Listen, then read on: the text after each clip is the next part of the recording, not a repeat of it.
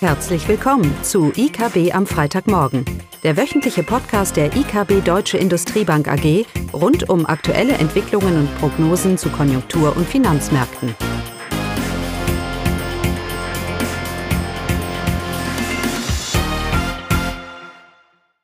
Willkommen zu IKB am Freitagmorgen. Heute mit Caroline und Klaus. So ist das. Die Themen heute, Konjunktur und mal wieder Inflation und die Prognosen. Also eigentlich zwei Volkswälder, die sich unterhalten, über was die Welt so bewegt, oder? Mal sehen. Wir hatten ja diese Woche das FED-Treffen und ähm, das lief, war nicht wie erwartet. Also die FED macht jetzt keine, keine äh, schnellen Sprünge hier. Man erwartet weiterhin oder, ho oder hofft, will ich fast sagen, dass die Fed so im Dezember, ja, Ende diesen Jahres, Anfang nächsten Jahres dann mit ihrem Tapering anfängt. Der entscheidende Punkt bleibt der Arbeitsmarkt. Die Konjunktur an sich ist ja gar nicht mal äh, auf einem ganz, gar nicht mal so schlechten Weg. Die Inflation ist ja relativ hoch.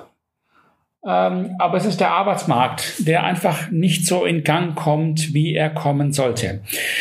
Und zum einen ist das nicht überraschend. Es ist grundsätzlich so, dass erst nach einem gewissen Wachstum auch der Arbeitsmarkt sich nachhaltig erholt. Also es ist nicht überraschend, dass es ein bisschen nachzieht. Natürlich mit einer Krise hätte man es vielleicht erwartet, dass auch schneller zurückkommt, weil es ja jetzt nicht keine klassische Rezession war, wo Überkapazitäten sind, die man abbauen muss durch Strukturanpassungen und so weiter und so fort. Also wir haben ja diesen Schock und der Gedanke ist eben, dass der Arbeitsmarkt sich auch relativ schnell erholt und das tut er nicht in den USA, nicht so schnell. Naja, und ein entscheidender Grund liegt sicherlich darin, dass die Amerikaner anders konsumieren, als was sie es vor der Krise gemacht haben. Wenn man sich mal den Mix anschaut des privaten Konsums, dann stellen wir fest, dass die Amerikaner viel mehr produzierte Güter konsumieren und weniger Dienstleistungen. Ist eine Überraschung. Das kennen wir ja auch von uns hier. Natürlich nicht, weil wir das wollen, sondern weil wir entweder die Dienstleistung gar nicht gibt. Ja. Ne? Und mit Corona einfach die Dienstleistung, die Dienstleistung nicht gibt und man trotzdem etwas konsumieren möchte. Und dann gab es ja auch in Europa, in Deutschland sieht man das ja auch, diesen Switch zu produzierten Gütern. Und das Problem ist halt, bei produzierten Gütern, da brauche ich viel weniger Arbeitskräfte. Weil ich natürlich über Produktivitätssteigerungen und Billigimporte aus China die Nachfrage natürlich relativ schnell bedienen kann. Unterm Strich habe ich darum einen relativ hohen privaten Konsum, aber die Nachfrage nach Arbeitskräften, die ich eigentlich erwarten würde, ist einfach nicht da, ähm, weil es eben nicht so dienstleistungslastig ist wie man das vor der Corona-Krise hatte. Und die Frage sich jetzt, wie geht es weiter?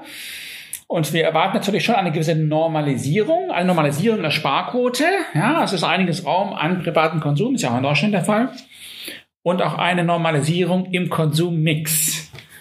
Ähm, einfach weil es eben jetzt wieder erlaubt ist, zu reisen und Dienstleistungen in Anspruch zu nehmen und so weiter. Das ist ein Thema, das gilt für beide Seiten. Äh, des Atlantiks. Aber es ist sicherlich ein Grund, warum in den USA der Arbeitsmarkt nicht so schnell zurückkommt. Bitte? In Gang kommt. In Gang kommt, genau. Die grundsätzliche Wachstumsprognose für die USA äh, bleibt unverändert. Es ist ein relativ gutes Jahr mit sechs, über sechs Prozent Wachstum dieses Jahr.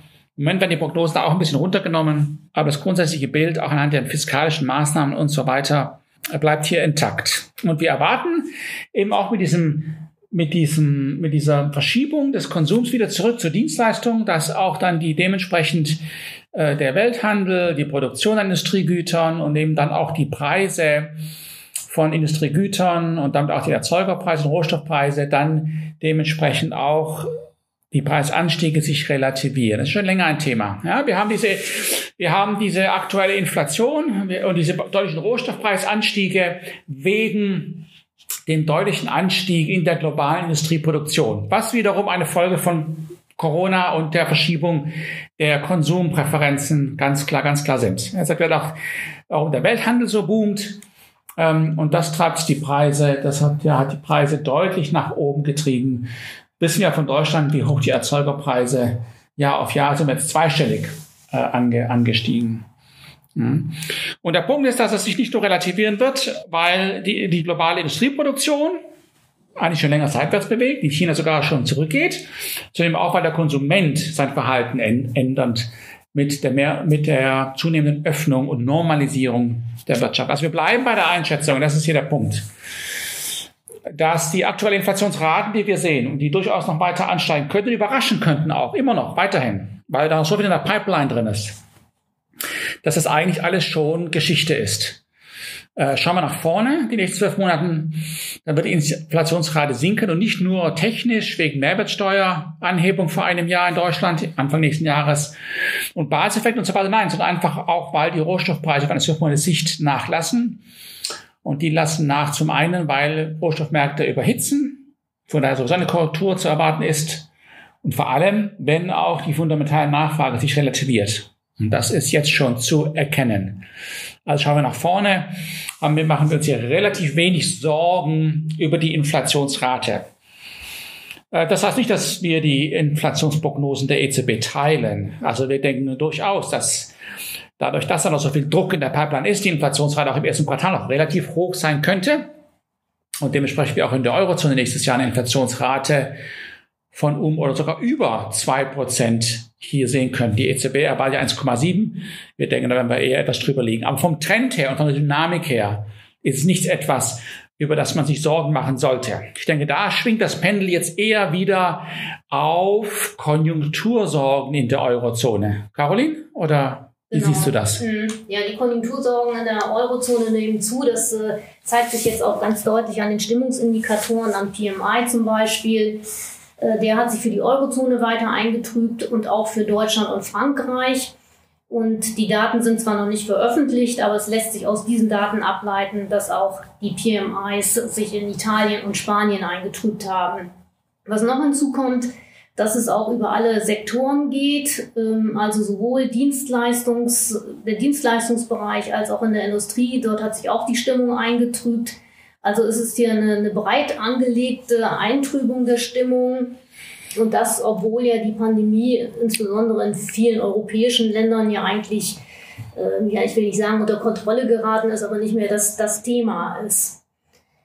Äh, das Positive sicherlich, äh, die Indizes, die Punkte liegen weiter über 50, über der Expansionsschwelle. Also auch im September ist weiterhin Wachstum vorhanden in der Eurozone. Aber wie gesagt, die Sorgen nehmen zu und das hat auch nicht nur etwas mit Lieferengpässen zu tun, weil auch im Dienstleistungssektor sich ja die Stimmung eingetrübt hat. Genau, und Lieferengpässe für mich sind ja eher ein Zeichen, dass die Wirtschaft boomt. Ja. Also wir, wir ich weiß, die deutschen Prognosen werden nach unten genommen, Caroline, mhm. Äh, weil man alles auf Lieferengpässe schiebt. Aber wir müssen ja bedenken, wo kommen denn diese Lieferengpässe her? Es ist ja nicht so, dass global Kapazitäten einfach verschwinden. Nein. Wie ich gesagt habe, die weltweite Industrieproduktion hat einen Boom erlebt, die letzten eineinhalb Jahre.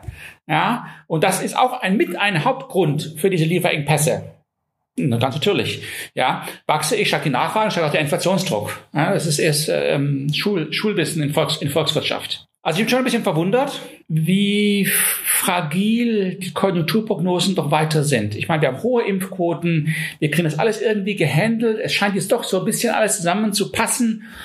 Und doch scheint weiterhin eine hohe Nervosität zu sein auf den Märkten. Ja, da kommen mal Stimmungsindikatoren rein und die werden runtergehen, wieder raufgehen. Das heißt jetzt auch nicht, dass diese PMIs die nächsten Monate weiterhin nur eine Richtung kennen. Ja, das mag ja nur zyklisch, kurzfristig sein. Ähm, und doch macht man sich Sorgen. Das ist so typisch. Das erinnert mich auch nach der Finanzkrise und der Eurokrise. Dann äh, hält sich das Bild grundsätzlich auf, aber jedes einzelne Indikator, der schlecht ist, äh, dann rufe ich wieder Endgame auf. Also das Ende der Welt jetzt kommt wieder. Ja?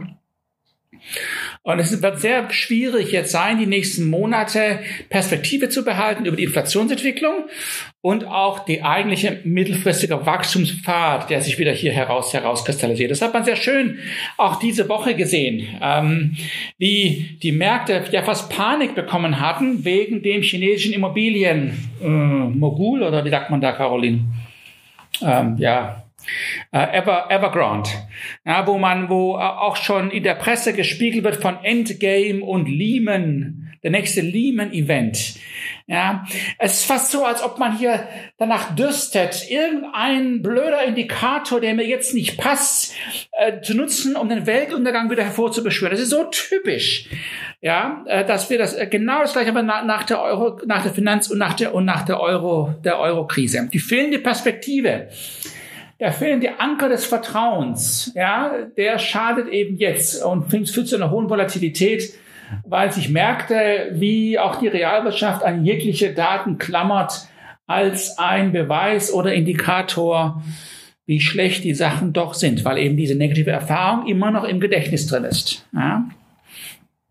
Naja, und ich glaube auch bei Evergrande ist das der Fall. Was heißt Glaube? Ähm, wir schätzen das so ein. Äh, natürlich äh, reagieren Märkte, überreagieren Märkte, aber grundsätzlich ist äh, Evergrande und Lehman zwei, zwei grundsätzlich andere Paar Schuhe. Das eine, der eine baut Häuser und das andere war eine global vernetzte Investmentbank, wo man die Konsequenzen und die ganze Vernetzung gar nicht abschätzen konnte, wie wir im Nachhinein gelernt haben. Ja, also Perspektive äh, ist hier gefragt. Es ist auch ein chinesisches Problem primär. Die Schulden liegen ja entweder bei den chinesischen Banken, wo laut Stresstest alles kein Problem sein wird, äh, oder bei chinesischen Anlegern. Ja, also auch da, es ist ja sehr reduziert auf den chinesischen Markt. Und es ist auch nicht die Situation, dass jetzt die Chinesen, die Häuser kaufen möchten, keine Liquidität mehr bekommen und dementsprechend die Häuserpreise ein zusammenbrechen. Das ist ja, was wir in Lehman in der Finanzkrise hatten. Man konnte es nicht mehr refinanzieren und die Häuserpreise und damit Vermögen ist massiv eingebrochen. Hier haben wir eine Situation, dass wir, dass wir ein Unternehmen haben, das sehr viele Häuser oder Wohnungen leer stehen hat. Also wenn dieses Unternehmen insolvent geht, dann heißt es nicht, dass wir eine massive Verschiebung in der Nachfrage nach Häusern haben und wir dementsprechend drastische Häuserpreisverfalle, Verfälle, Verfalle, ja, du nix, sehen werden. Das ist nicht eine ganz andere Dynamik. Also bitte. Natürlich wird es die chinesische Wirtschaft, könnte es durchaus treffen über den Bausektor, Realwirtschaft jetzt ja gesehen. Ja?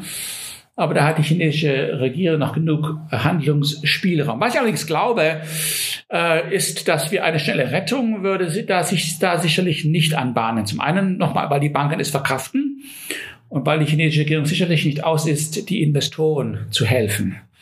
Also das wird eher nicht der Fall sein. Sie würde nur dann wirklich agieren, zunehmend agieren, natürlich je mehr die Realwirtschaft in Mitleidenschaft gezogen ist. Und das ist so eine gewisse Rückversicherung, weil ein großer Bestandteil des chinesischen Vermögens, der breiten chinesischen Masse, ist nun mal in Immobilien. Das heißt, die Immobilienpreise in der Tat äh, deut, ein deutlich einfacher leben, unerwartet, dann würde, das durch, dann würde das eine gewisse Reaktion der chinesischen Regierung sicherlich mit sich bringen.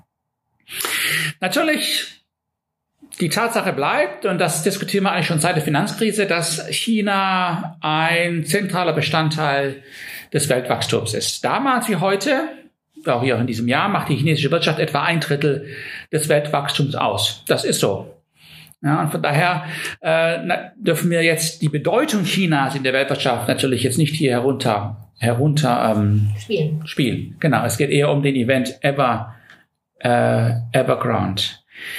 Ähm, aber früher war es die US-Wirtschaft, die die, die die Weltwirtschaft vorangetrieben hat, vor China, also in den 70er, 60er Jahren und so weiter.